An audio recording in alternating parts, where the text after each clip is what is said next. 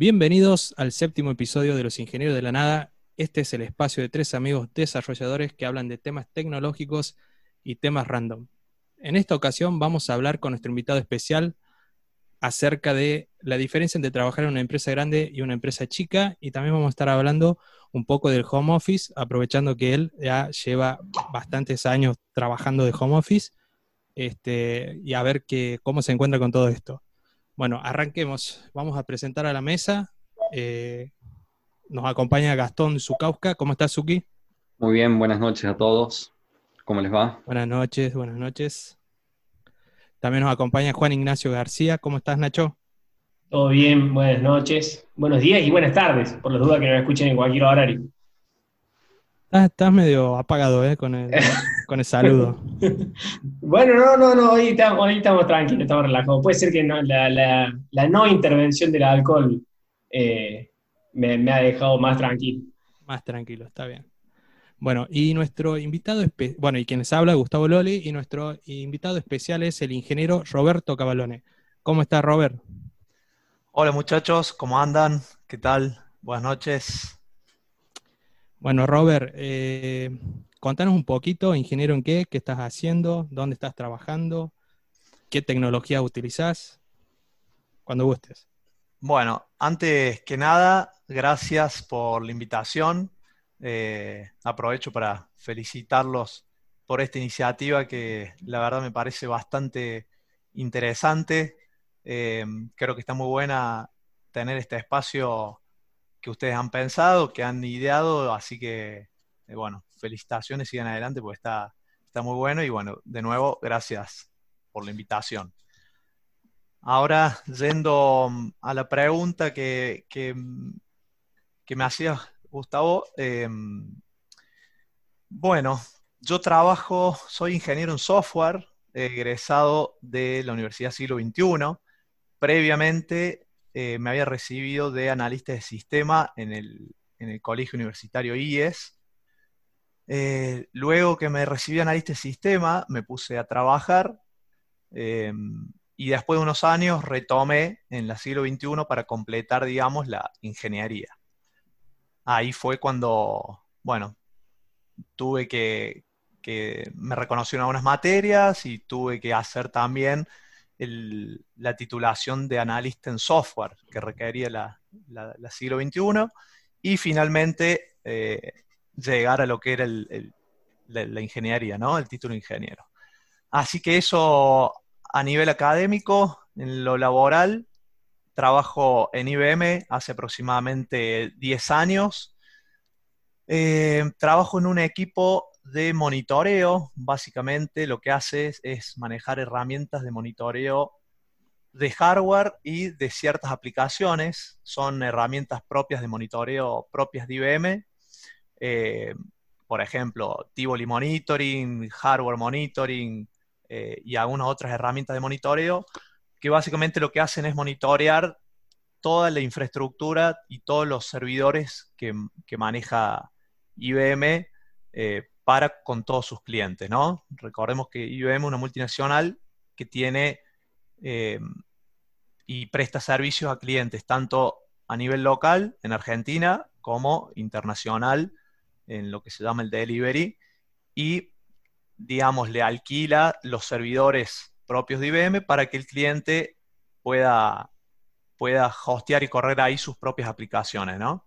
Entonces, nosotros desde nuestro equipo tenemos que velar por el monitoreo, por esas herramientas que vayan monitoreando que todo el servidor en sí y las aplicaciones funcionen bien. No sé, si se llena un disco, bueno, que largue una alerta para el equipo correspondiente. Si se rompe una fuente o alguna parte, que le largue una alerta o una notificación al equipo correspondiente para que tome acción y así. Eh, esa es una parte y la otra parte eh, que también estamos haciendo es eh, automatizaciones ahora a partir de una adquisición que hizo IBM el año pasado de Red Hat, em, fue una gran fusión que hizo y a partir de ahí entonces está, está empezando a implementar todo lo que es eh, las tecnologías de cloud, implementando em, bueno, todo lo que es todo relacionado al software libre, también está con Python, Ansible, bueno, y algunas herramientas más. ¿Cuáles son los tamaños, para, darnos una idea, eh, cuántos data centers tiene IBM en todo el mundo? ¿Cuáles son los tamaños? ¿Qué nos puedes contar de eso? Eh, en todo el mundo es muy difícil decirte, o sea, son, son miles. Eh, no hay, sinceramente no sé el número a nivel mundial que, puedan llegar a ver. Lo que sí te puedo decir es que hace ya algunos años que está llevando una migración a todo lo que es virtual, ¿no? IBM tenía un montón de servidores físicos y está virtualizando todo, eh, todo VMware, todo en la nube, eh, todo, diferentes, no sé, SX y diferentes servidores virtuales que van colgados de, un montón de data centers, ¿no? O sea, eh, pero sí, son, son miles. No sabría decirte realmente cuántos, pero porque, ¿qué pasa? IBM también está muy subdividido por regiones. Cada región tiene su política, sus regulaciones, eh, no sé, tenés EMEA, que es la parte también de Europa, después tenés Norteamérica, que tiene sus propias regulaciones, y no son incluso tampoco compatibles entre sí, ¿no? Como que cada una tiene su... Pero, o sea, IBM estaría, le, compra el servicio de servidores a otros proveedores o tiene servidores propios, data centers propios? No, no, maneja servidores propios. Mm. Sí, sí. Em, y son justamente esos servidores y esos espacios en esos servidores, en la nube, donde fuese, que le, le, le brinda ese servicio, por supuesto, con un costo, ¿no? A los diferentes clientes que tiene en todo el mundo. Sería como un servicio, perdón, sería como un servicio algo así como ofrece Google, Amazon para de virtualización. Exactamente, exacto. No, sería la competencia. Sí. Está bien. Y vos cierta con tu forma, equipo, sí. Vos con tu equipo velás que todo esté andando siempre bien y si hay algún problema, ustedes se encargan de resolverlo. Si hay algún problema con el monitoreo, o sea, con, estas herramientas que tienen que asegurar que todo esté funcionando bien. Después, cada problema puntual lo arregla cada equipo. Si, por ejemplo, no sé, hay un monitoreo de, de una storage que dice que se está, no sé, que está teniendo un problema, entonces nosotros tenemos que asegurar que la alerta que notifique que hay un problema en ese storage le llegue al team de storage. ¿sí? Y, el team de ah, storage es el que revisa esa alerta y se pone a revisar qué puede ser. Eh, IBM lo que tiene es que, a diferencia por ahí de una pyme, em, esto en todo caso después lo, hablamos un poco más en profundidad, pero lo que tiene IBM es que es, tan grande y está organizado de una manera muy segmentada, entonces vos tenés equipo para todos. O sea, diferentes equipos para cada cosa. Tener un equipo de base de datos, un equipo de storage, un equipo de monitoreo, un equipo de Intel, un equipo que administra la infraestructura de Unix o Linux. ¿Entendés? Tenés un montón de equipos y cada uno administra su parte. Claro, claro. A diferencia de una pyme que por ahí puede ser una persona que está haciendo todo. Exactamente. Tal cual. Che, Robert, eh, comentanos un poco eh, ¿Cómo, fue tu inicio a meterte en este mundo de, la programación, de sistemas? Bueno. ¿Qué es lo que te llamó la atención? Eh, yo, sinceramente, nunca estuve muy involucrado con el desarrollo en sí, con la programación. Eh, siempre estuve un poco más del lado de, lo que es infraestructura, de lo que es algo de redes. Eh, si bien conozco y, sé, digamos, las generalidades y ciertas cuestiones de lo que es del desarrollo en sí, pero no es lo que profesionalmente me he dedicado. Mis inicios se dieron, mis inicios laborales, profesionales se dieron en, IES, donde eh, cerca de recibirme analista de sistema, eh, salgo seleccionado para hacer una pasantía ahí mismo en el departamento de sistema a partir de ahí fue que empecé a aprender, digamos, y, aplicar en la práctica eh, todos los conocimientos teóricos y académicos que íbamos aprendiendo en cada materia, ¿no? Entonces, en esa experiencia que tuve en esa pasantía, estuve, pasé un, tiempo por el área de sistemas, o sea, la parte que hacía desarrollo en IES. Después, un tiempo en la parte que hacía todo lo que era operaciones, que era básicamente todo lo que era eh, la administración de la red y de los servidores y de toda la infraestructura de todo el instituto. Entonces, a partir de eso me ayudó para seguir aprendiendo un poco más y ya tener más herramientas para ya de ahí poder pegar un salto ya a otra empresa. Está bien. Este, bueno, ¿qué, fue, mm, ¿qué, fue lo que te hizo meterte en, analista de sistema en su momento? ¿Qué, te interesó? ¿Por qué no abogacía? ¿Por qué no arquitectura? Mira, eh, lo que te puedo decir es, ¿por qué no medicina, por ejemplo? Mi, mi, viejo es médico y yo cuando terminé el secundario, como suele pasar a muchos, no tenía ni la menor idea que podía estudiar. Entonces lo primero que dije, digo, bueno, ¿qué hago? O sea, el primer año, apenas salí secundario, no sabía qué hacer, así que no hice nada. Eh, empecé a, a laburar en, un bar, en un pub. Buen laburo. Muy conocido acá en, la zona de la Cañada, acá en Córdoba. Eh, así que empecé a laburar ahí Estuve laburando al final dos años ahí, después que terminé el secundario, hasta que eh, en algún momento dije, no, bueno, quiero estudiar algo y digo, bueno, a ver qué hago. Y digo, bueno, a ver, me mando medicina, viste, con eso que a veces uno dice, bueno, ¿qué si lo hago lo que hace mi viejo? Me mando medicina, era lo, que más a mano tenía, como quien dice. Bueno, me preparé, rendí, eh, no entré por, en ese examen que hay eh, eliminatorio no entré y, realmente me di cuenta que, en gran parte del fail ese de no haber entrado es porque realmente no me gustaba. Y bueno, entonces a partir de ahí dije, a ver qué, qué de las otras ramas eh, hay, hay para hacer, digamos, qué es lo que un poco más me gusta al menos, ¿viste? Tampoco tenía claro cuál era mi vocación. Entonces, dije, bueno, a ver qué es dentro de todo lo que hay, lo que más o menos me gusta. Eh, arquitectura, no, estar leyendo tanta teoría como, no sé, leyes y artículos y que eso como abogacía, tampoco. Eh, y bueno, entonces yo pasaba tiempo con la compu, eh, incluso me llamaba la atención, leía revistas, veía programas y demás relacionados a la informática y demás, entonces dije, bueno, me parece que esto puede ser por lo menos lo que más me llamaba la atención. Eh, tampoco te voy a decir que en ese momento sabía que era lo mío, ¿viste? Eh, y bueno, me decidí por esto y acá estoy. Pero hoy puedes decir que fue una buena elección. O sea, estás convencido de lo que te gusta. Sí, sí, me gusta. Porque em, yo recuerdo en algunos episodios que hemos hablado que cada uno eh, se vinculó desde pequeño del lado del gaming o del lado de empezar a jugar con una computadora o romperlas, porque básicamente las rompíamos cuando éramos niños.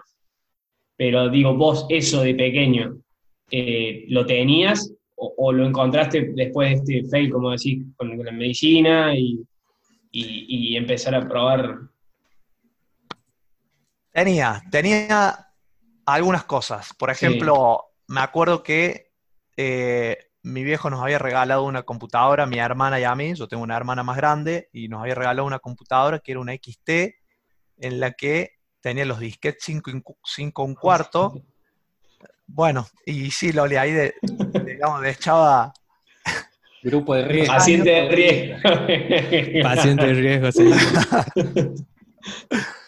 Cuestión que a partir de ese, de ese momento que venían los disquetes 5 y un cuarto, obviamente que no lo usábamos para nada productivo, digamos, sino que habían aparecido, y si no mal recuerdo, eh, era el juego este, El Príncipe de Persia. Sí. Bueno, eh, Buen juego. A partir de ese juego fue uno de los primeros que empecé a jugar, obviamente, después el Pac-Man, también todos esos que estaban en esa época. Y sí, obviamente, después de eso pasé a jugar, por decirte, el Family, el Nintendo, pero nunca fui, digamos, un gamer, por así decirlo, ¿no? Eh, de hecho, hoy por hoy no, no es algo que, que hago, ponele, ¿viste? Un montón de amigos que, que, tienen la Play, que juegan y demás, y a mí personalmente no es algo que, que, me atraiga, ¿viste? no te pondría a jugar un viernes a la noche un juego online, por decirlo así. Y la verdad que preferiría otras cosas un viernes a la noche. Ir a, ir a un bar. Claro, salir, salir a tomar algo con, con usted, con amigos, ¿no? Escuchar música.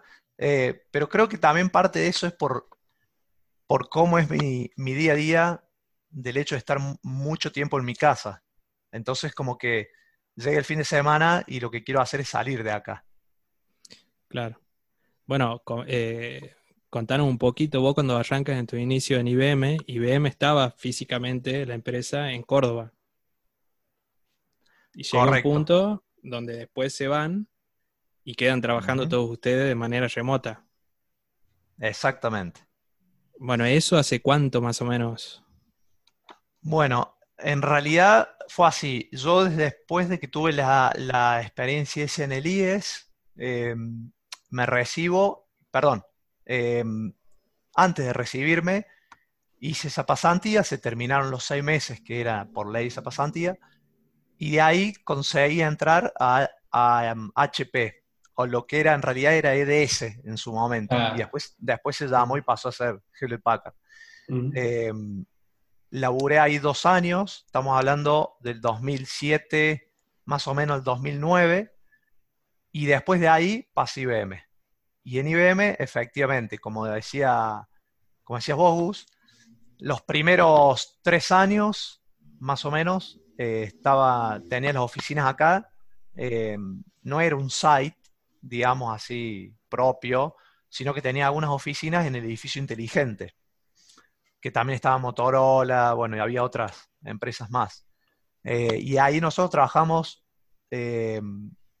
digamos, físicamente ahí, pero asimismo teníamos eh, uno o dos días que también hacíamos work from home, laburábamos de la casa.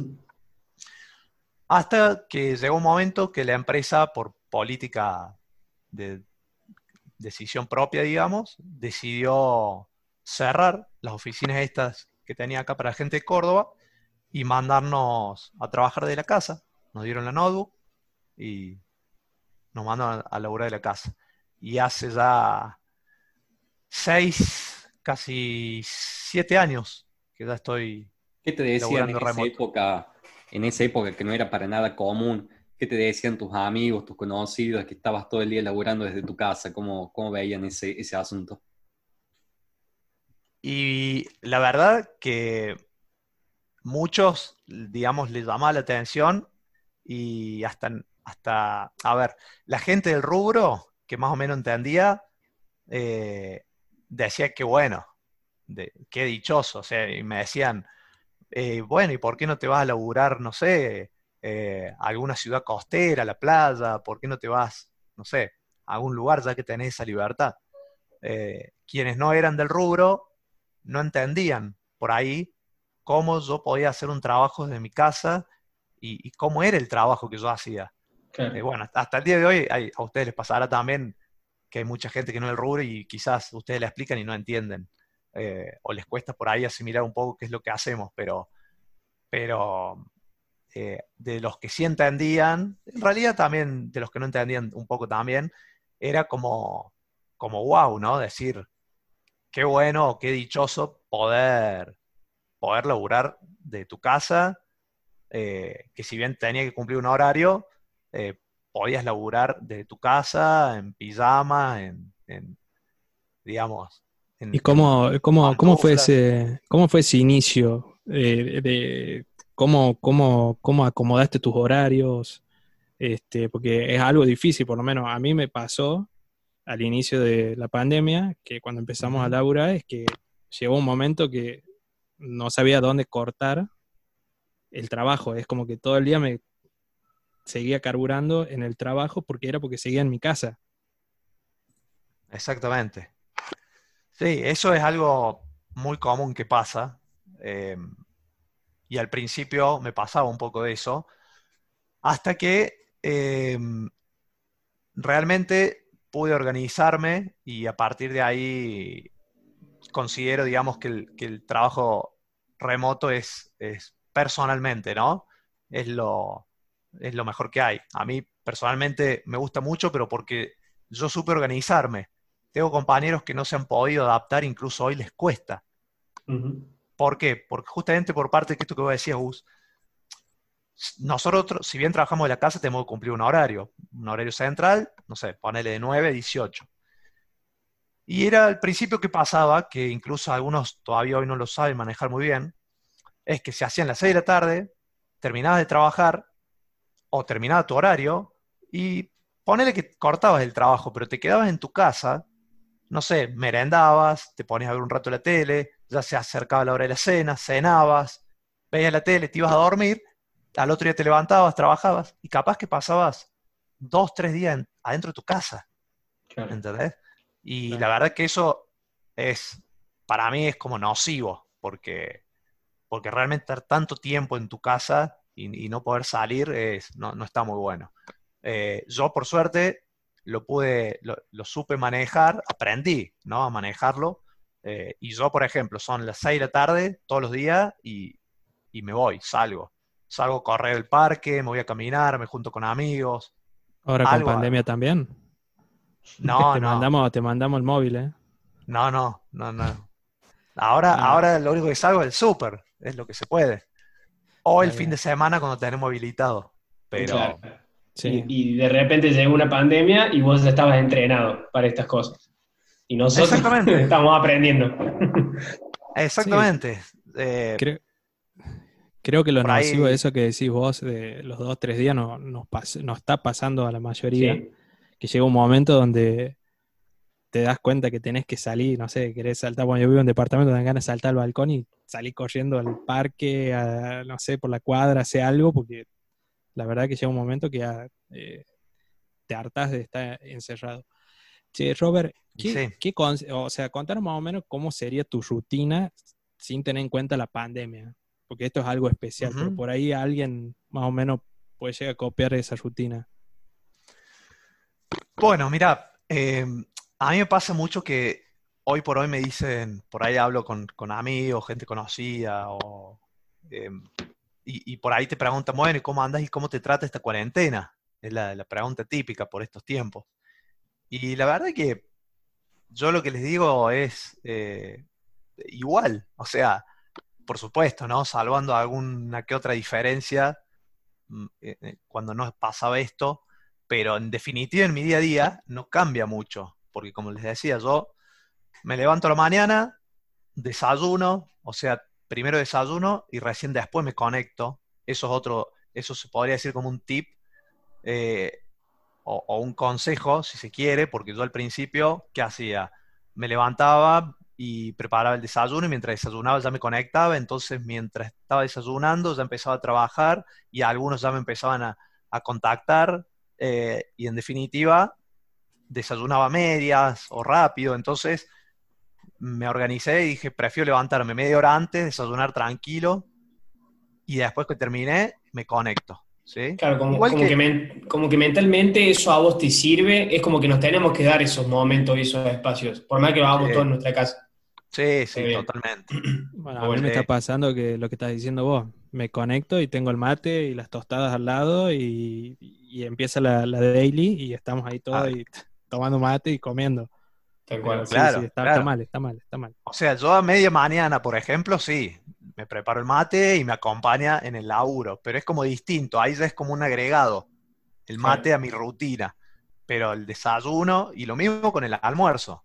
Eh, yo agarro en mi trabajo y a la hora que puedo, a veces no es en una misma hora porque a veces tengo una reunión una hora y demás, o una daily, una retro y demás, entonces coincide justo en el horario, pero siempre le dedico 45 minutos, una hora al almuerzo, y en esa hora apago el, digamos, el, monitor, apago el, incluso muteo la compu como para no escuchar el sonido del Slack ahí que te están eh, buscando y me desconecto, ¿viste? O sea, almuerzo tranquilo, eh, respeto esos, esos momentos y lo mismo, son las 6 de la tarde y yo ya me desconecté. Quedaron cosas pendientes, se seguirán mañana. Eh, porque si no, no terminas nunca, ¿viste? Y al final eh, te al principio cosas que uno cree que es el fin del mundo y no pasa nada. Al otro día se soluciona y listo. Totalmente. Sí, sí, es así. Sí, sí. bueno, y vos llegas a las 6 de la tarde y bueno, bueno yo incluso en época de no pandemia, salías, salías a pasear. Algo ahora. Eh, ah. Porque fíjense por ahí, a nosotros, el que no tiene una, un, un, horario tan estricto que se auto, autoimpone como, como Robert, o fíjate por ahí, te, te despertas, capaz que arranca un toquecito más tarde, eh, pero son las 4 de la tarde y decís, bueno, me quedan por hacer todavía un par de cosas de laburo, bueno, tranqui, porque ahora meriendo, descanso un rato y a las 8 de la noche me pongo de vuelta. O después de cenar, le meto una horita más y, continúo. Y terminas con la cabeza después las 24 horas en el laburo, eh, los 7 días de la semana y, te mata. Y no es que te mata de acá dos años, te mata en una semana. Te quema la cabeza. Exactamente. Tal cual.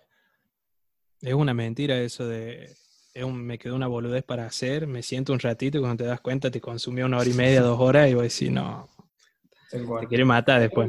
Yo creo que como, un, como uno se, se, mentaliza, es decir, lo hago después más tarde, lo hago a las 8, descanso ahora un rato y a las 8 me pongo con la cabeza fresca, primero no llegas con la cabeza fresca y segundo que si te tendrías que haber ido a las 6 de la oficina, a esas dos horas que te quedaban le metías un poco de pila, sacabas huevo de adentro y, le, metías un poco, capaz y no terminabas, pero bueno, lo avanzabas, no lo dejabas ahí muerto. En cambio ahora como uno se autoengaña diciendo, bueno, más tarde de la noche me hago un ratito y lo termino. Y, todo lo va estirando, lo va estirando y me parece que ahí uno pierde un poco de, productividad o, no, no, no rinde lo suficiente con los tiempos de uno o lo que antes hacías en una hora, lo terminas haciendo de apuchitos en tres horas ahora. Y déjame ahí, Gastón, que, te agregue algo. No solamente perdes productividad, porque ya imagínate de las 8 de la mañana a las, no sé, 9, 10 de la noche, que quizás querés hacer algo, ya no es lo mismo, ya la mente no te da lo mismo. Eh, pero no solamente que, que perdes productividad, sino que perdes tiempo tuyo de vida, digamos, en disfrutar otras cosas así sea ver una peli, ¿no? O, Exactamente. O leer un libro, qué sé yo, cualquier cosa. Es como estás usando el tiempo que es de tu vida personal para otras cosas, eh, se ha ido enganchado en el laburo y no te desconectas. Entonces creo que eso también es importante tenerlo en cuenta. Sí, sí, tal cual. Bueno, y a, vos, eh, eh, ¿qué sentís ahora que todo el mundo está de tu lado? ¿Te causa curiosidad? Vos sabés que me parece que, está, está buena esta experiencia, digamos, buena, por supuesto que, hubiera estado bueno que no pasara nada de esto, pero digo, la experiencia esta de que, todos vean por ahí de qué se trata realmente estar todo el tiempo en la casa, laburando, porque es, también es cierto, es real que muchos por ahí te dicen, ah, pero de tu casa, es, es no sé, es una pavada, es muy fácil, hacer lo que querés eh, o lo manejas como vos querés. Y no es así. O sea, nosotros tenemos, digamos, la libertad, sí, de si querés trabajar en, en pijamas, trabajá, pero tenés que cumplir un horario, eh, tenés que, al menos en mi caso, yo no soy freelance. Eso por ahí sería diferente, que vos manejes el tiempo cuando vos quieras. En el caso nuestro, que tenemos un horario que cumplir, nosotros tenemos que estar presentes acá eh, y tenemos que estar conectados porque constantemente tenemos trabajo que hacer o nos contactan de otros equipos y tenemos meetings y tenemos... Eh, entonces, eh, muchos por ahí, viste, decían, no, bueno, pero sí, ah, no sé, ponerme a decir, uy, pero estoy, hoy terminé fusilado un montón de laburo, pero ¿de qué te quejas si estás en tu casa? Igualmente trabajás, igualmente te mm. cansás, igualmente... Tal cual. Tal cual, sí, la gente por ahí piensa que uno duerme hasta las 11, 11 12 de, al mediodía, se levanta, prende la compu, labura un rato y se vuelve a acostar a dormir. Exactamente. Tal cual. Robert, nosotros que te conocemos eh, ya desde hace varios años, eh, tu laburo es medio particular, pues además de tu laburo de, de 9 horas, de 9 a 6 o como sea, eh, también tenés guardias y cuando te toca la guardia estás con la compu bajo el brazo, eh, ¿cómo? Bueno, por lo visto vos lo llevas bastante bien, o sea, vos no tenés problema, te juntas con tu amigo y te vas con la compu bajo el brazo, porque estás de guardia y no te afecta o lo, vas piloteando? Es tal cual, nosotros tenemos guardia eh, y salimos de guardia una semana entera. Es decir, arrancamos un viernes y hasta el otro viernes estás de guardia en la que te pueden llamar a cualquier hora, porque nuestros clientes están afuera, están en Canadá, en Estados Unidos, están algunos en Europa, entonces tenés horarios de todo tipo. Entonces, eh, a ver, nosotros más o menos hacemos guardia cada uno una vez, una semana, cada mes y medio, si querés. Entonces, como que a veces cuando toca la guardia, quizás yo trato de no planificar muchas cosas, ¿viste? Porque realmente a veces te pasa de que está muy tranquila y no te llama nadie y a veces hay un montón de quilombo. Entonces, si planificaste algo, juntarte con alguien es un bajón porque no le podés dar bola a la persona. Poner que decir, bueno, le hiciste un amigo que se junten a tomar algo y vas y capaz que tenés que estar todo el tiempo ahí conectado, laburando y entonces cuando yo estoy de guardia, últimamente no estoy haciendo otras cosas, ¿viste? No, trato de quedarme acá cerca, en casa, ¿viste? Tranqui por las dudas. Total, después tengo el resto del mes para, para juntarme o hacer las cosas que, que no pude. Así que está, bueno, es, hay que, hay que, hay que saber también llevarlo, pero es bastante llevadero. Es parte de, tu, de esta programación que vos te, programas tu vida, digamos. así, sí, sí, sí. Sí, tal cual. Bien, este, Robert, contanos, este, ya cambiando un poquito eh, de tema, eh, ¿qué se siente trabajar en una empresa grande? Hay muchas políticas eh, acerca de cómo hacer las cosas, qué herramientas, bueno, IBM sí me imagino que sí te impondrán sus propias herramientas, deben tener muchas. Normas, este, estándares. Exactamente. ¿qué, se siente? ¿Tenés libertad vos para, para hacer cosas ahí, no sé, innovar algo por el estilo? Libertad tenés, eh, pero hay una realidad y es que es una empresa que está, bueno, a ver, IBM es una em, empresa norteamericana, ¿no? Y, a partir de ahí baja todo sus lineamientos y sus normativas y regulaciones y demás para todas sus, sus sedes en todo el mundo, indistintamente en, en dónde estén, ¿no? Entonces, tenés la libertad, pero es como que para cada cosa que tenés que hacer, tenés un proceso. Para cada cosa. Entonces, vos querés hacer un cambio, por ejemplo, de algo, tenés que crear un cambio en, en una herramienta que nosotros tenemos donde administramos tickets, tenés que crear el cambio, ese cambio tiene que tener toda la descripción, todo el detalle de lo que vas a hacer, tiene que, tiene que tener la descripción, el, backup plan en el caso que falle y que a cómo haces el file, el, sí, el failover o el rollback para que vuelva a la versión anterior. Bueno, es como que tenés que dejar todo bien detallado y una vez que armaste todo el template y todo, eso va a una, proba, a una revisión, que es una revisión que lo hace un equipo de change management local en Argentina. Después de ese equipo que ellos dan el OK, pasa a la aprobación del cliente.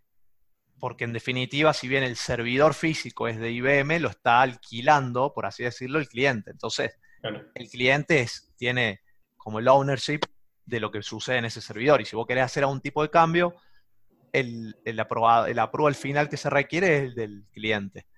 Y bueno, entonces todo eso lleva tiempo. A veces vos querés hacer un cambio y, mínimamente lo tenés que programar mínimamente a, cuatro o cinco días.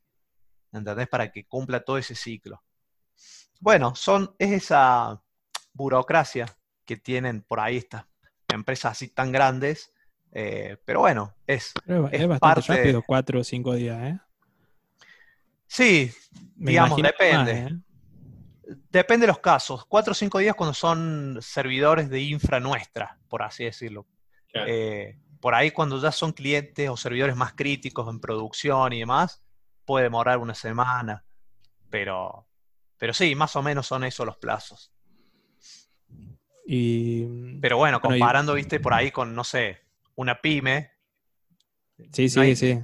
digamos, no tenés que crear ni, ni, un cambio a veces. Directamente lo, lo propones. nada. Exactamente, lo, lo propones, lo debatís a lo mejor con el equipo Scrum y si están todos de acuerdo, el Product Owner te da el ok, el Scrum Master, ta, ta, ta, dale.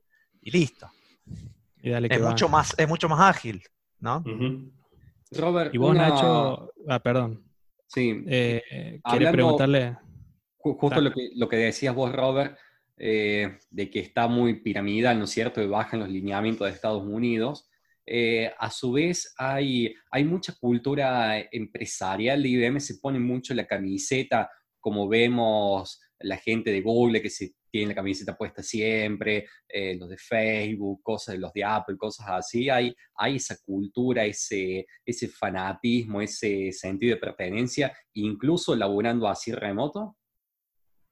Y agregándome, agregando una upgrade a la pregunta de Gastón, ¿es, ¿es una bajada de ellos? O sea, ¿te lo tratan de, generar, si es así, o, la gente les sale natural?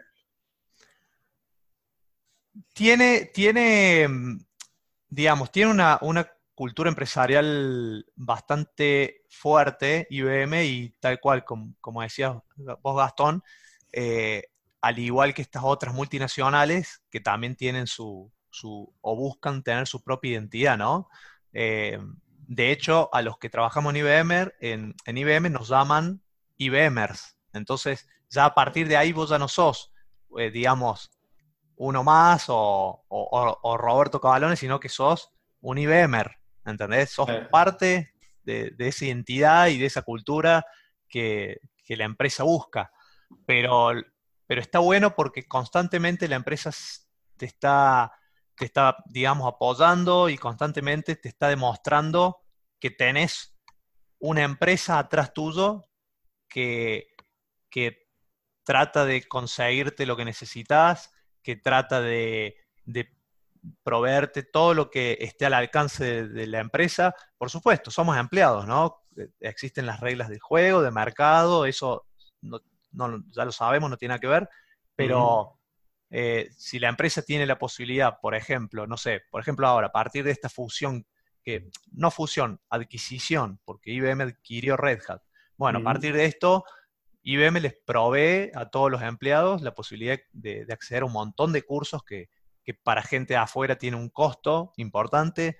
Entonces a nosotros nos brinda todas esas capacitaciones, las certificaciones. Bueno, es como que eh, constantemente busca que todos los empleados sientan esa identidad de pertenecer a la empresa, ¿no? No sé, desde el merchandising que te dan, viste la típica, bueno, acá tenemos justo un ejemplo, el vasito. Para que nos van a cobrar los, derechos, pero no lo muestren. claro. Eh, o, la camiseta, la camiseta literal, viste, que te dan una remera. Bueno, buscan, digamos, mantener ese, en el, en el ámbito educacional, ¿ellos te, te ayudaron en algún proyecto, algo para la FACU? ¿Te brindaron alguna herramienta? Sí, sí, sí. De hecho, hay una herramienta eh, que es una de las más conocidas que tiene IBM, que se llama IBM Watson, que es una herramienta de, inteligencia artificial, básicamente. Eh, que entre otras cosas, entre otras funcionalidades, además de, hacer, de poder hacer eh, análisis predictivo, analítica de datos, eh, machine learning, etc., tiene esas funcionalidades y bueno, justo en mi trabajo final de, tesis en, la FACU, para, para recibirme ingeniero, había que elegir una temática que sea innovadora y bueno, yo la verdad que que una de las temáticas era inteligencia artificial y demás, y justo como en IBM tiene esta herramienta que también, de nuevo, tenemos al alcance de todos los empleados poder, usarla, probarla, acceder a documentación, etcétera, etcétera. Eh, ahí fue que hice el, link, digamos, para aprovechar esta, esta, oportunidad que yo tenía en IBM de poder acceder al uso de esa herramienta, entonces aproveché y la, la utilicé para mi trabajo final. Así que, ves, por ese lado, por ejemplo, eso también está muy bueno porque IBM me permitió poder usar esa herramienta, mencionarla, exponerla y demás para fines académicos.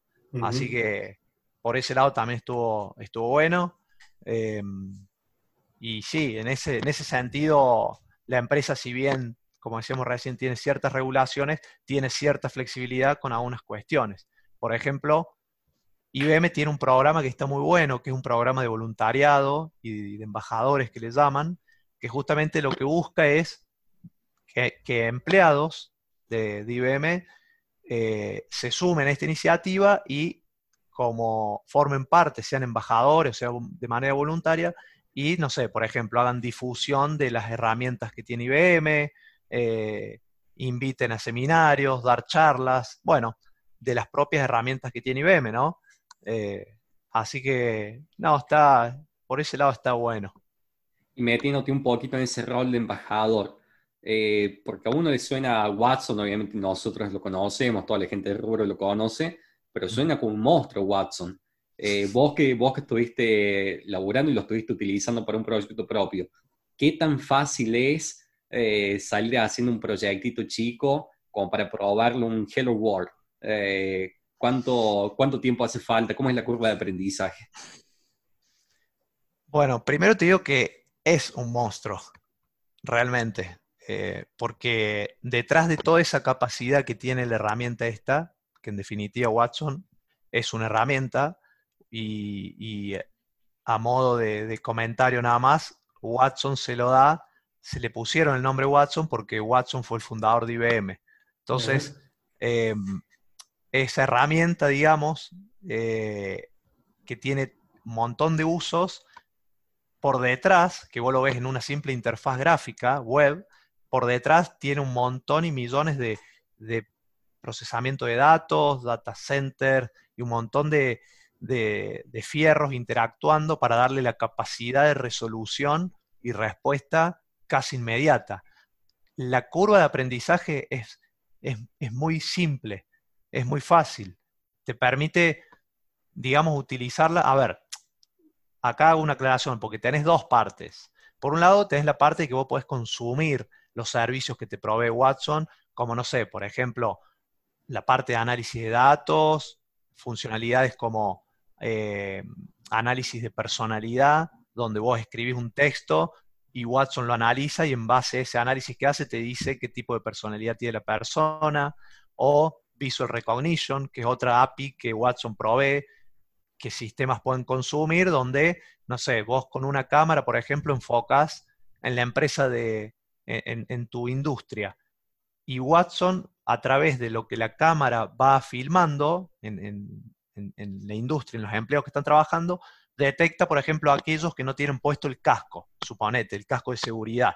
Y detecta esos y te manda una alerta y te dice, mira, Juan no tiene puesto el casco, eh, Gastón no tiene puesto el casco, Gustavo sí, y te va mandando alertas y te ayudan, fue un ejemplo, ¿no? Pero te ayuda a un montón de, toma de decisiones porque estás evitando que un empleado, por ejemplo, tenga un accidente. Eh, entonces, así como eso, es, esa parte es muy fácil. Por supuesto que si después ya te metes en la parte más científica o la parte que está por detrás de la interfaz, el backend, por así decirlo, por supuesto que tiene su complejidad y ya es un poco más, eh, la curva se hace un poco más eh, lenta, pero, pero realmente para el uso que, por ahí la mayoría le da, que es consumir prácticamente el producto y utilizarlo para el fin que le sirva, realmente es, es muy simple. De hecho, en lo que fue mi trabajo de tesis, yo utilicé Watson para hacer predicción de datos entonces yo lo que hacía era alimentar a la herramienta con datos de las últimas lluvias que hubieron. Eh, fue un proyecto para el sector agrícola. Entonces, yo lo que hacía era, en base a, un, a datos históricos de los últimos cuatro o cinco años, de las precipitaciones que habían en esa zona, era en una zona de Córdoba, alimentaba con toda esa información, que imagínate que eran miles de registros, porque te iba, tenías los, los cada medición que los pluviómetros iban registrando por cada minuto. Entonces eran, eran miles de registros y Watson lo alimentas y Watson te analiza todo eso en cuestión de segundos, literal, eh, y, te arroja resultados realmente interesantes donde te predecía, por ejemplo, em, no sé, en base a las últimas lluvias que hubieron los últimos, no sé, seis meses, bueno, en los próximos tres meses hay una alta probabilidad de que, de que vas a tener sequía o mucha lluvia. Entonces, en base a eso, le permitía al productor agrícola la toma de decisión y decir, bueno, yo voy a sembrar entonces en los próximos meses, no sé, soja, porque la soja, como va a llover mucho y la soja es un, es, un, un, oleaginoso que necesita mucho, mucho líquido, entonces voy a sembrar eso. ¿Entendés? Bueno, todo ese procesamiento lo hacía en cuestiones de segundos y es realmente increíble la, digamos, la eficiencia, la rapidez y el grado de, confianza con, el que te arroja resultados, ¿no? Está bien. Robert, eh, Watson es una herramienta que funciona siempre en los servidores de IBM, no es algo que vos te podés descargar y correrlo en tu propio servidor o, PC, sino que consumís todo a través de los servidores de IBM. Exactamente. Eso vos lo, lo contratás como servicio. Claro, tal cual. Y también... Por eso es que tiene ese RAPI tan espectacular de, rapidez de respuesta, ¿no? Porque corre todo en los servidores.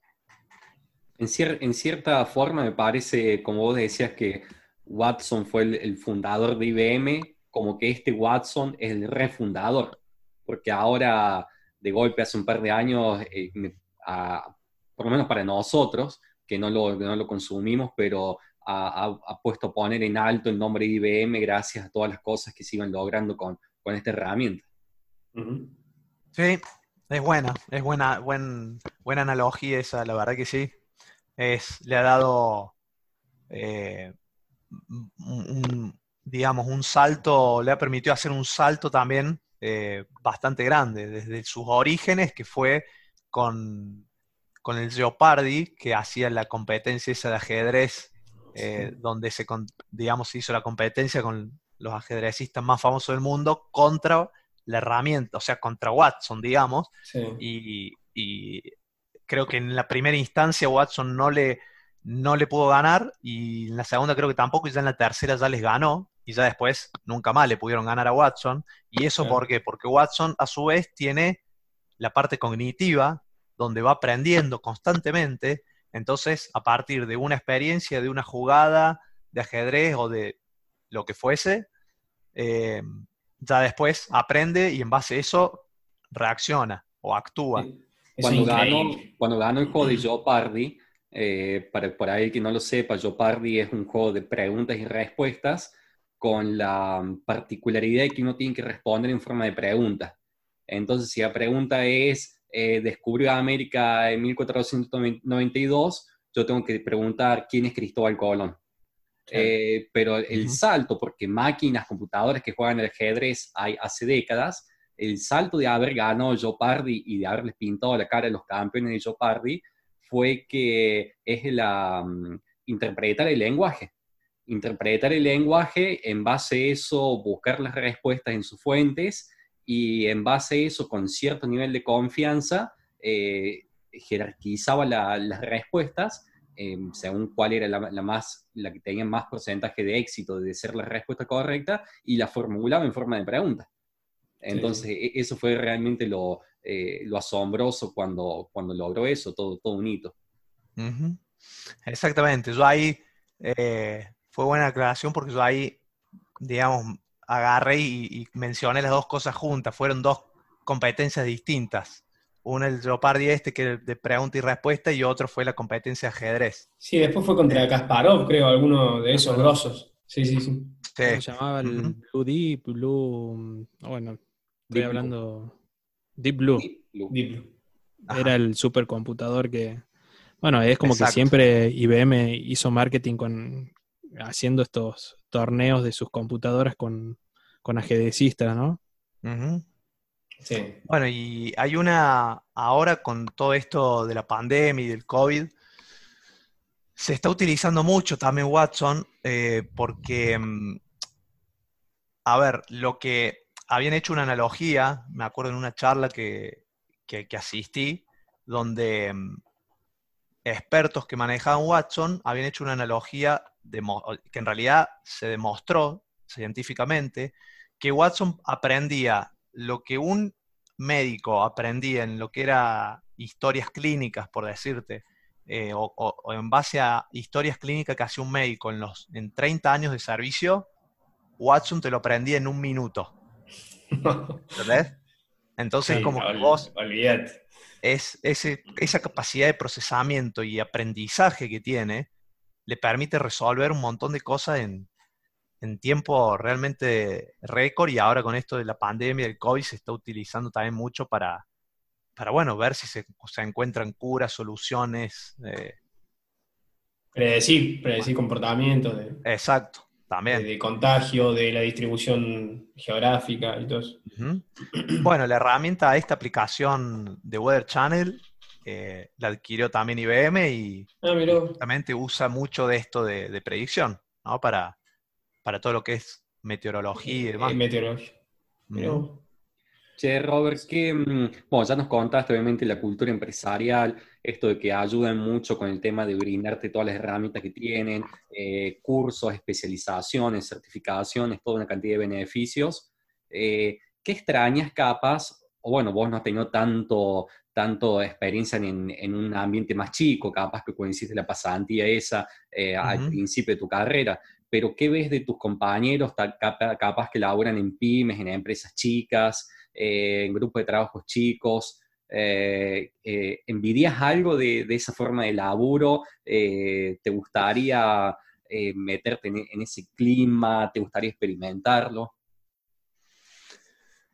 A ver, lo que extraño, sí, que indistintamente del ámbito, si es grande o, pequeño, pero lo que extraño sí es estar en contacto, ¿no? Con compañeros de trabajo. Eh, eso de, me parece que realmente si bien está muy bueno y a mí me gusta mucho y, me sirve un montón eh, poder laburar de casa y me brindó un montón de beneficios, como por ejemplo, no sé, eh, poder, tiempo para, para dedicarle a estudiar, eh, y, poder recibirme, digamos, de, una manera más, más rápida. Eh, pero sí, sí les reconozco que extraño, como por ahí era el principio de, mis años en IBM, donde íbamos a la oficina tres veces por semana y te juntabas y estabas con los chicos, resolvías problemas en conjunto, así en el cara a cara, compartías un mate, eh, salías a almorzar todos juntos creo que eso, la verdad que, está bueno, eso se extraña. Y a veces creo que está bueno esto que tiene una pyme, eh, que si bien es cierto, no tuve mucha experiencia, pero algo conozco, de, eh, de no tener por ahí tanta burocracia, ¿no? Cuando querés hacer algo, lo que fuese. Eh, o, por ejemplo, o quizás la libertad que, que, me imagino y a veces sé porque algunos, algunos eh, conocidos, amigos me cuentan, que, no sé, que por ahí el, dueño de la empresa eh, les dice, ustedes le, no sé, le proponen algo y el dueño te dice, bueno, dale, a ver, dale, probemos, vamos. Eh, si es una startup, viste, con más razón y te, como que te da esa flexibilidad. IBM es como que ya tiene definidos ciertos procesos y no te permite desviarte mucho de eso. ¿Entendés? Entonces, si bien te da la libertad de, hacer ciertas cuestiones, siempre moviéndote en un determinado marco. ¿Viste? No es que yo le voy a decir, mañana, che, IBM, qué sé yo, por ejemplo, ¿por qué no empezamos a desarrollar en este lenguaje? Ponele. Y no, porque IBM tiene sus propios lenguajes, sus propias herramientas para hacer eso que vos querés hacer. Claro. ¿Entendés? Eh, pero bueno, son, son las reglas de juego y, y es con la que nos toca. Pensé que iba a decir que extrañabas el After Office. bueno, lo único, que, lo único que no, dijiste, lo único que no dijiste. No, lo que pasa es que, digamos, el After Office también se puede hacer. Claro, la realidad es que te lo puedes inventar si querés. Exactamente, sería como, como un After Office. Digamos, agarrame y decir, bueno, terminamos de trabajar y nos juntamos, vamos al After Office, listo. Claro. Eh, pero bueno. De la mano con, eso, digamos, del contacto con la gente y un poco de que hablábamos de, que, bueno, es una de, las, em, de las gigantes de, Estados Unidos. Eh, no sé si acá, si se te dio la oportunidad acá en Buenos Aires o, Estados Unidos, la posibilidad de viajar. ¿Has viajado? ¿Te ha tocado viajar? No, eh, a través de IBM no. Eh, Estuve por otros proyectos, pero a través de IBM no. Tengo compañeros que sí. Eh, y esto, esto se da más porque, por lo general en IBM, tiene, tiene una fuerte comunidad técnica en, el, en, el, en todo el mundo y eventualmente se hacen algunos eventos o, por ejemplo, ante un nuevo cliente que aparece, eh, por lo general al quien envían es de acá, suponete, ¿no? De Argentina y, no sé, adquiriste un cliente nuevo en Estados Unidos, bueno, a quien mandan es al, arquitecto o al que tiene una gran experiencia técnica para ir, digamos, explicarle, mostrarle, no sé, el producto, cómo funciona la infraestructura y demás. Yo personalmente estoy un poco más, yo estoy como team leader en mi equipo y estoy más en el camino del management, no estoy, digamos, tanto en la parte técnica. Entonces, a mí personalmente nunca me tocó eh, ir, sobre todo por ese motivo, ¿no? Pero sí hay, hay un montón de casos de compañeros que, que han viajado justamente en casos como este que les decía. Sí, sí, existe eso también. Está bien. Bueno, Robert, este, bueno, hay una faceta tuya que todavía no nos comentaste. Mm. Que pasaste de. ¿Por qué el. Mm. ¡Guarda! Cuidado. que, pasaste de, de, alumno a profesor. Correcto, así es. Sí, así es. Eh, sigo siendo alumno, y también soy profesor. Creo que uno nunca deja de ser alumno porque siempre está en, constante aprendizaje. Eh, pero sí, tuve la suerte de, empezar a dar clases, primero en un instituto terciario de aquí de Córdoba, de, informática básica. Ahí fue donde di mis primeros pasos como docente y, y eso me permitió luego a poder eh, iniciar también el camino de la docencia universitaria, que, tiene sus diferencias, tiene sus exigencias un poco más, eh, digamos, requiere algunas cuestiones más. Por ejemplo, eh, tener un título de grado, ¿no? Para ser docente universitario. bueno, y a partir de ahí, la verdad que es una experiencia que está muy buena porque no solamente te permite digamos, de alguna manera comunicar y transmitir lo que uno sabe desde su lugar y de su experiencia y su conocimiento, sino que también te permite seguir aprendiendo un montón de cosas. Eh, no solamente de la materia que uno da, sino que la, en este caso, por ejemplo, la universidad en donde estoy dando clase, te capacita y te brinda un montón de, de entrenamientos, workshops y demás que complementan la función del docente. Así que la verdad que está muy bueno y de hecho ahora justamente por esto de la, cuarentena no se podía ir hasta la universidad físicamente a dar clases en las aulas, así que también incursionando en, la, docencia virtual. ¿Y cómo, cómo es eso? ¿Es fácil? ¿Es complicado? ¿Cómo te sentís?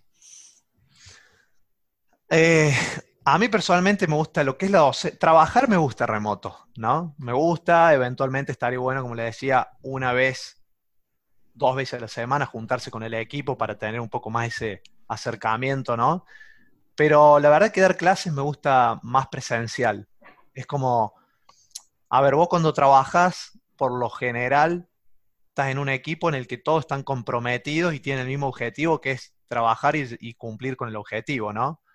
Ahora, vos cuando das clase y querés enseñar algo, hay muchos del otro lado, muchos alumnos que no les interesa, que se distraen, que un montón de factores en lo que vos tenés que estar ahí, digamos, tratando de que no pierdan el hilo y estar atento.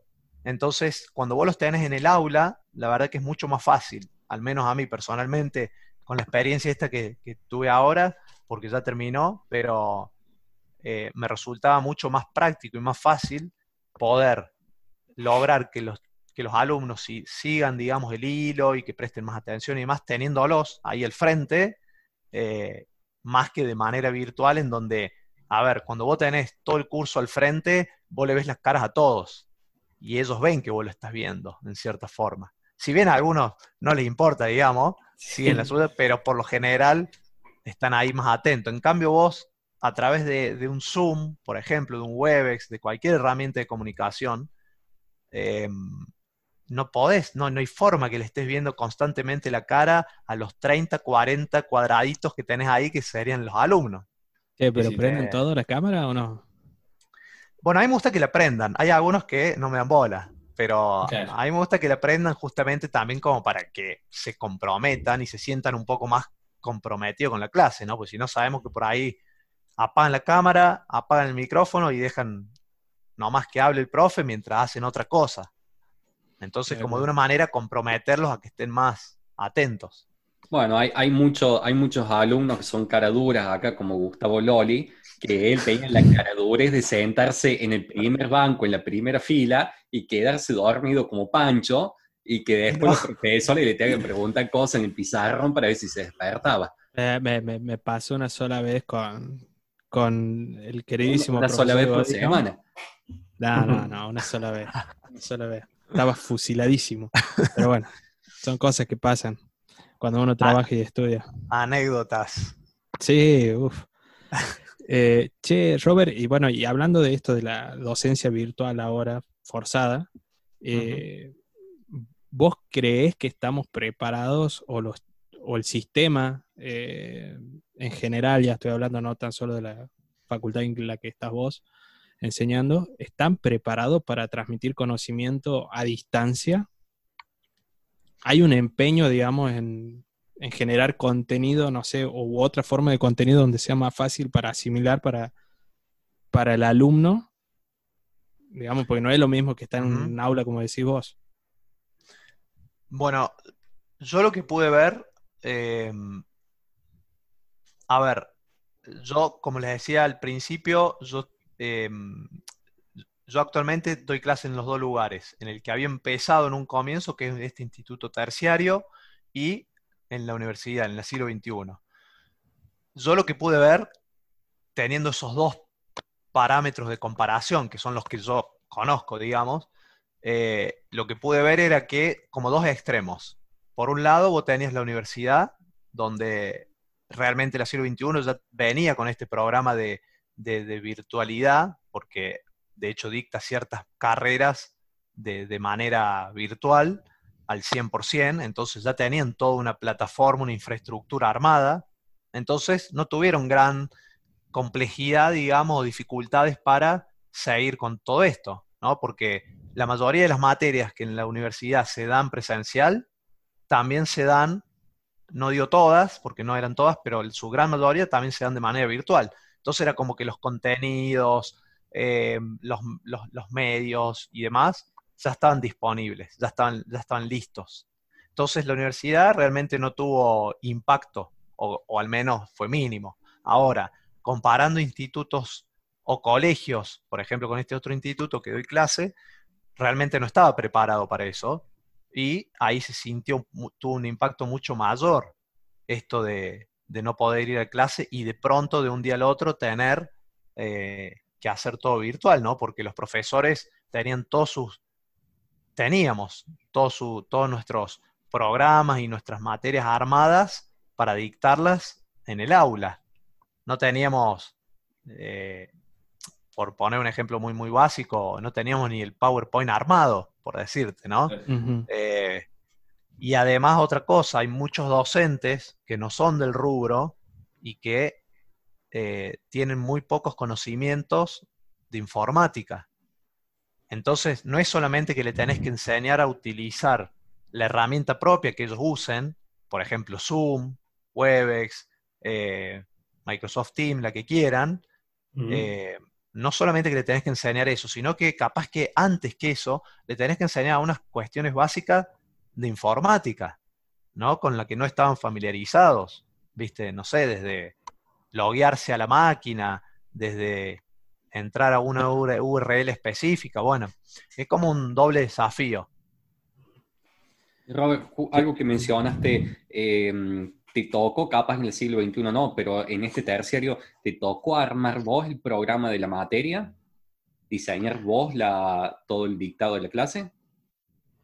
Digamos, no eh, armar el programa de cero porque ya había un, programa armado que, bueno, hay todo un sistema donde ya involucra, digamos, el Ministerio de Educación, la DIPE y un cierto de organismos que, que lleva un proceso de aprobación, entonces ellos prefirieron mantener ese, ese programa, pero sí me dieron la libertad de poder actualizarlo, ¿sí? Y de poder, digamos, enseñar puertas adentro eh, sin que se enteraran, digamos, sin o, no haciéndolo más oficial, por así decirlo. destino. Eh, algo así.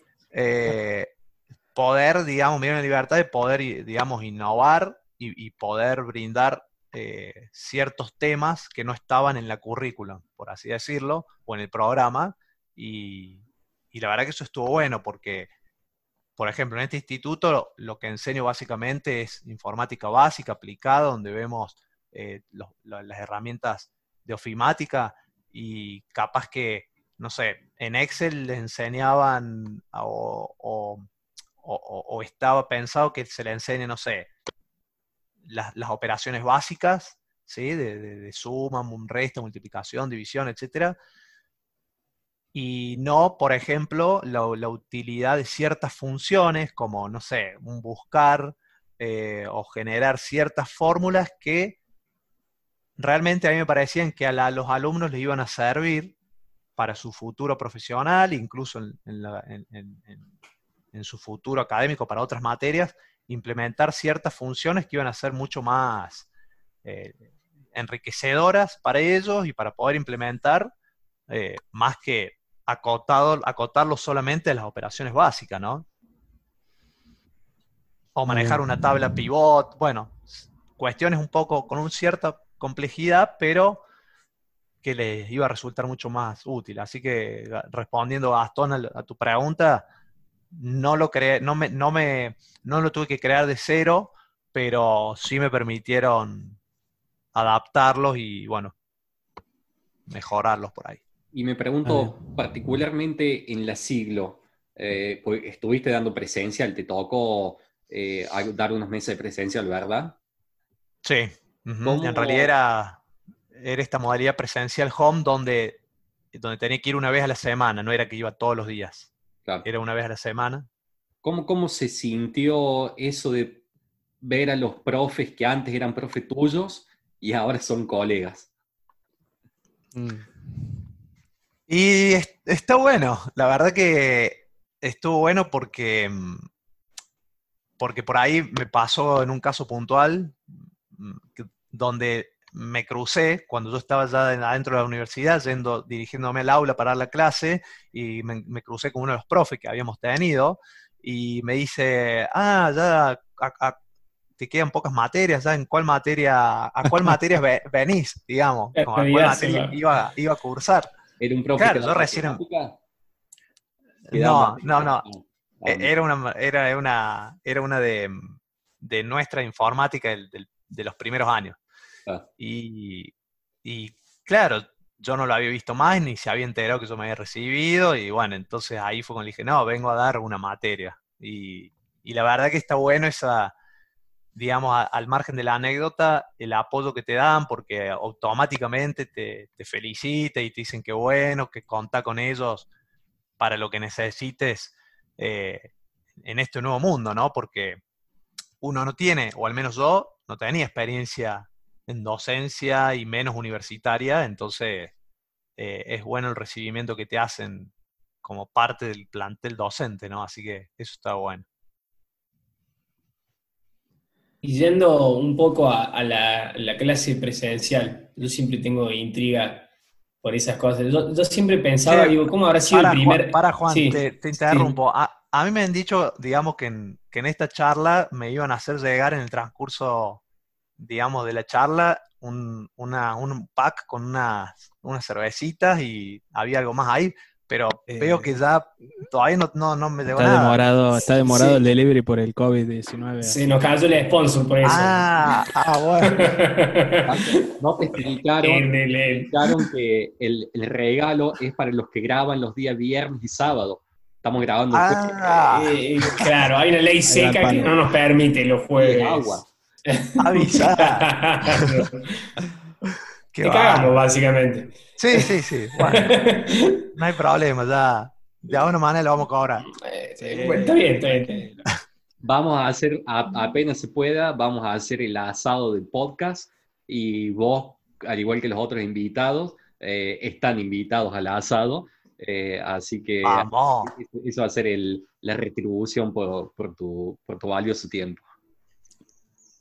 Vamos, sí, porque creo que la última vez que nos juntamos eh, creo que fue en tu casa, Gastón, ahí en la terraza, en, el verano.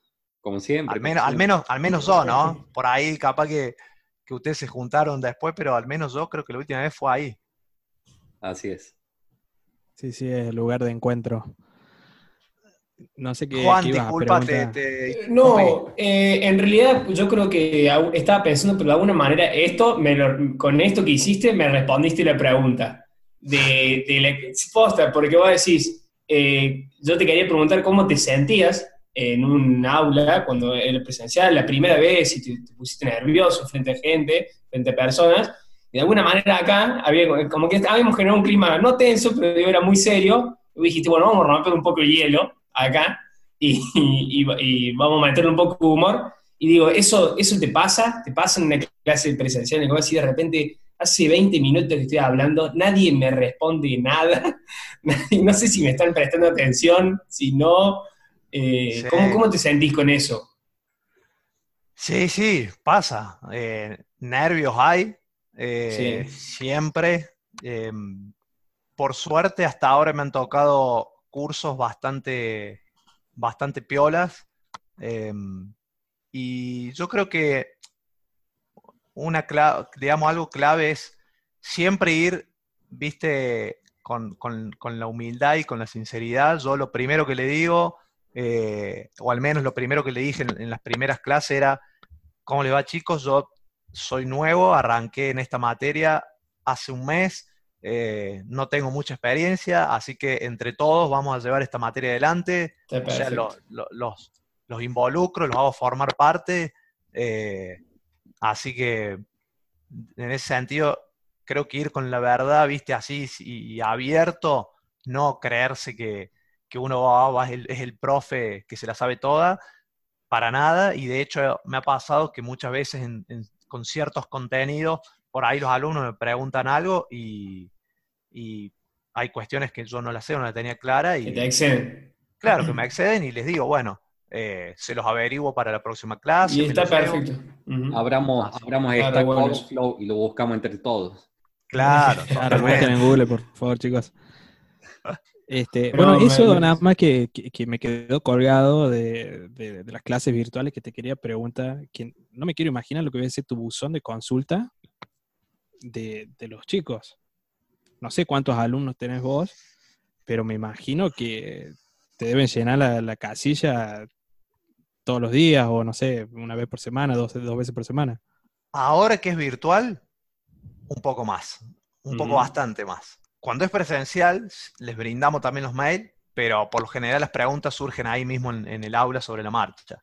Pero ahora con esto de la virtualidad, sí, hay cuestiones que, son, que son, a ver, la materia específica que yo doy es bastante teórica, así que eh, es, como, es como, digamos, que tenés que explicarle la teoría, pero, pero hay ciertos conceptos clave que lo tienen que saber y no de memoria, entonces, cuando no son conceptos que conocen, sí, te, te, repreguntan y te envían un mail y, con el objetivo, viste, de, tratar de entender, y bueno, ahí es cuando yo trato de explicarle de la mejor manera posible a través de, respuestas de mail y, e incluso a veces genero un espacio de consulta, digamos, además de la clase, un, día, una, reunión donde es solamente consultas, como para hacerlo un poco más dinámico, ¿no? Claro, claro. Cosa de que si hay tres con lo mismo, les responde a los tres y así, por grupos. Exacto, porque de hecho pasa que muchas veces las consultas de uno eh, o la duda de uno era duda de otros. Entonces, evacuas así muchas dudas a la vez. Está bueno. Ah, bien. Bueno, eh, estamos llegando al final. No sé, chicos, ustedes quieren preguntarle más al ingeniero Cabalones, al profe. Ha, quedado todo claro y, ha aclarado la situación en su casa y ya estamos completamente contentos con, con el Excelente, sí, sí. Ya vamos a conseguir un, sponsor nada más y, y lo resolvemos. Ahí va. Bueno, Robert, este, por nuestra parte, muy agradecidos que haya gastado tu tiempo acá con nosotros, eh, charlando, contándonos qué, haces, este, contándonos de, de, tu empresa, de, esto de ser profesor, que está muy bueno, felicitaciones. Este, y bueno, muchísimos éxitos y gracias por venir. No, bueno, muchas gracias a ustedes. La verdad que que le hemos pasado muy bien. Eh, me he sentido muy cómodo y no era para menos con, un, con los panelistas que tiene, este, este, este, proyecto que de nuevo eh, los incentivo a que lo sigan haciendo porque la verdad que, está muy bueno. Ya he visto varios de sus videos, no todos, pero he visto varios y, la verdad que están súper interesantes las experiencias que cuentan cada uno. Eh, así que gracias por la invitación. Te vamos a censurar un poquito la parte esa que no viste todos. Vamos a poner ahí un, tipo, un algo, pero, pero bueno, todo lo demás bien. Claro. Le vamos a quitar el no. Vi todos. Ahí está. Vi todos. claro. No me pierdo. muchas gracias. Con una voz, con otra voz. muchas gracias, Robert. Bueno, eh, muchachos, un gusto. Bueno, bueno, nosotros estamos llegando al final. Este, nos pueden buscar en YouTube como los ingenieros de la nada o seguirnos en Instagram, eh, arroba los.ing.nada. Este, ahí estamos subiendo contenido que generamos y que no se ve ni en YouTube ni en el podcast. Eh, también hacemos preguntas acerca de los temas que hablamos, así que, y se van a enterar de, los próximos eh, podcasts y temas que vamos a tratar. Incluso ustedes también pueden proponer temas, así que los invitamos a que nos sigan. Este, y bueno, y muchísimas gracias también a ustedes por su tiempo. Chau, chau. Muchas gracias. Nos vemos. Chao a todos.